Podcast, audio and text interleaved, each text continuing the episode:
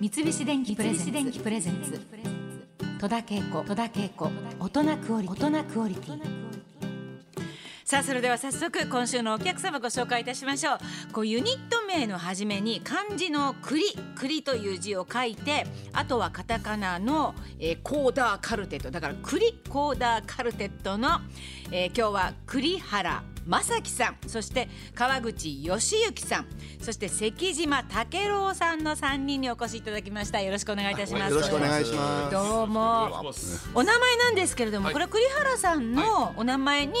栗がつくから、まあ栗コーダーということなんでしょうか。どんなまあ言ってみれば栗リコリコーダーと引っ掛けて。そうそうなんですけど、ちょっとダジャレっぽういね、んネーミング残念なネーミングなんですけそどうどうしてですか。そうなんよあのね、うんバンドにするつもりがもともとなかったんですよ全然なね。かああどどんな感じであの組まれたんですかね。まあ最初ですね、はいあの元タマーの畜敏明さんというはいシンガーソングライターはの,、い畜さんはいうんの歌を笛で伴奏してみたら面白いんじゃないかって話が出て、はい。一回限りのライブのつもりでええメンバーが集まってそのライブをやったんです、うん。そして意外と評判良かったんで、はい。そのまんまですね、うんこれバンドとしてやってみようって言ってー20年以上続いてしまったというねああそっから2周はい年そう。ええそうですか。あの質問があれですけど、笛ね、はいリコーダー、うんうん私の漢字はもう小学校の時に。まあ、縦笛って言ってたんですけど、私たちはランドセルの横にすっと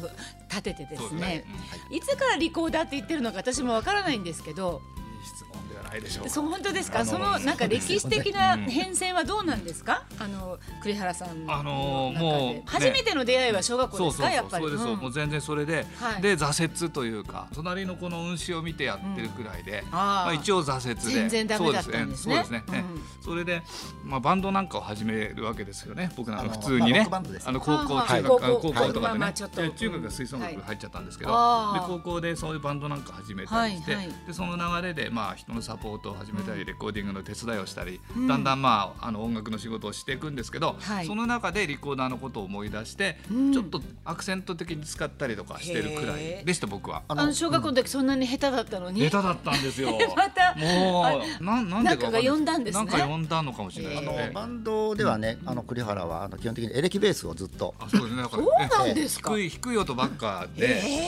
まあそれでストレスが溜まったのかどうかわかんないんですけど、うんあのー川口さんや、はい皆さんはリコーダーとの出会いはやっぱり小学校ですいやまあ、もかちろ。ん小学校ですけど、ええ、で僕はまああのやっぱりロックバンドやっててギターとかやってて、それからサックスを始めすてごいね皆さん,、うんでもまたリコーダーはもう服。まあそれはねだから持たされちゃったんで、まあ僕に持たされた んで、みんなねでサックスとか吹いてるんうで、ん割とすぐ吹けちゃうわけです。へえまあそうですね、うんうん関島さんは、僕はですねどん一な感応じですか専門はあのチューバなんですけども、はい。やはり出会いが小学校になりますそがうでリすコよねーダーとは、みんなえうんえで僕はそこそこ付き合ってたんですよずっとリコーダーと、えー、はいはい。高校の時にもなんかちょっとリコーダー好きで吹奏楽部の仲間でアンサンブルやったりとか、うんうん大学出てからですね、あのちょっと身近にあの工学合奏団でロバの音楽座っていう、あの合奏団なんですけど、はいそういう人と一緒にアンサンブルやったりとかして、はいちょこちょこ使ってて。クリアガーと初めて出会った時っていうのもね、二人でなぜか並んでリコーダーを見てましたね。 そうそうそう。えー今日も皆さんいろんなリコーダーをお持ちですが、いろいろありますね大きさから何から。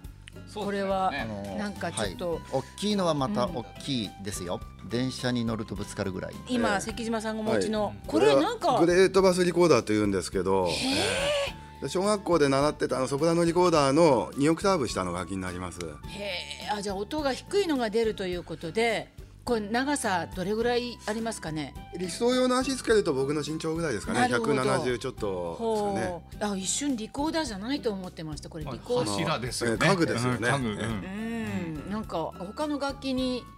なんか見えてたんですけどあファゴットに見えるって方ねファゴットみたよくいなまねすねはうんそうですかこんな大きいのとあとまはあ、これはまあソプラノの大きさですよね、これは一番小へー小学校ノーマルのやつで、はいではい川口さんがその下のアルトっていうのを使ってそうでて、すねあのちょっと大きい、で、まあ、はあ小さい方に行くとこのソプラノの、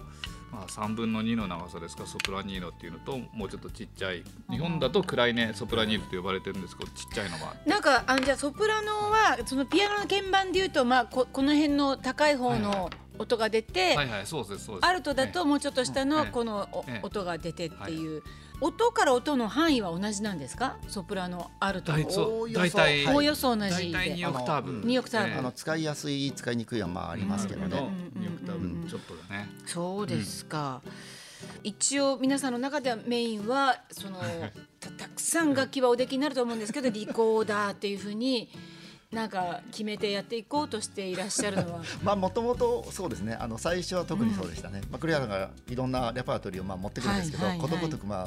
あのうままあ、そうくでできし ょうあのうまくリでコきーなかダったーんっでてすそけどの ね調べてみるとはいすごい古い時代からあるみたいで、えー、そうなんですか。そのバロックっていう、うんあのねあーはいバッハとはいああいうのもっと前からあるようんで、んんそれでその辺にこう結構四重奏の意外とこうかっちょいいレパートリーがえーいろいろいろいろあるんですよなんか。そうですか。で僕はそういうのやりたくてでねえー譜面を探して買ってえでーリハーサルに持ってってえー全然できないえー、 そうなん だ。仲間に 仲間にした相手が悪かったあいやいやいや。自分もできな いし関島さんだけがかろうじてっていういねやでもそれみんなでできちゃったらそういう音楽やるバンドになってたそうなんですからよでねきなくてよかったんですよ。うんえー、そうなんだ。あのねうまいリコーダーのうまい世界っていうのはあるんねですよ本当にうまいんですよあのオーケストラをバッキングにしてリコーダー競争曲っていうものがあうんはっいてえあの、まあ、小さいオーケストラをバックに吹きまくるみたいなのがあったりするんですよ。同じ笛とは思えないようないい音を出したり、本当ですか僕らはねパッと吹いた音で何か作ってるっていう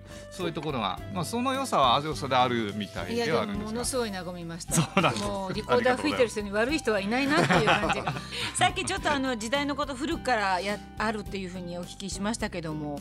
どの辺ぐらいからこれ中世ヨーロッパでもともと作られたんですか？リコーダーというもその頃からあるようですの。その頃ねからあると。が。うんはい、あのイギリスやオランダで特に盛んだったと思います、今今でもそうで先ほど言ったようなそういう達者なプレイヤーの皆さんは、あのやっぱそういう国でなんかね多いヨとーロいうッパこでとガンなガんンですね活動されてるんでなん日か本へー一回廃れたらしいですよねあそうのですねフルートが出てきましあ、てなるほど。フルートの音色に。その一つ音が地味だっていう のでいわゆる古典派ロマン派のあたり、えーリコーダーのレパートリーってほとんどないみたいですね。うーん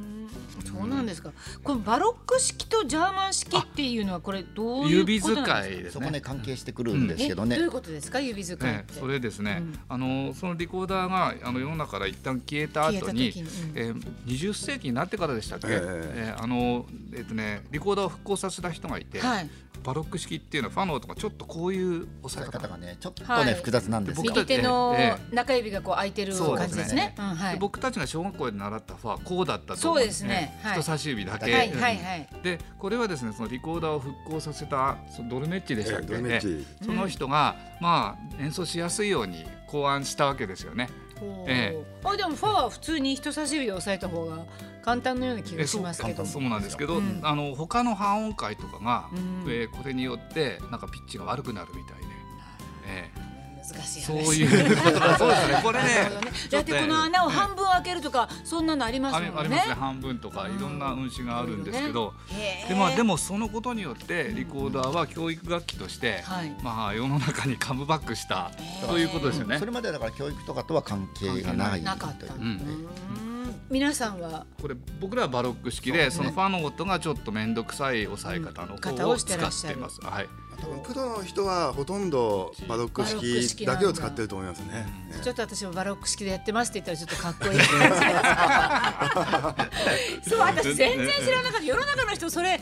だって知小らん学校ではじゃあジャーマン式を習ってるんですねそうですね。僕なんかもそうで、おおおよよそそうそですねそうだった。そうですよねえ今日初めて知りましたただその楽器屋さんに行って、うんあの聞くとその両方多分扱ってますね。あのあえーそうもう本当目から鱗です本当ええそうえ。なんだそういうことらしいですよ。これ知っねてるだけでもちょっとかなり なバロック式じゃあ私が知ってるのはジャーマン式ということでねそうですか三菱電機プレゼ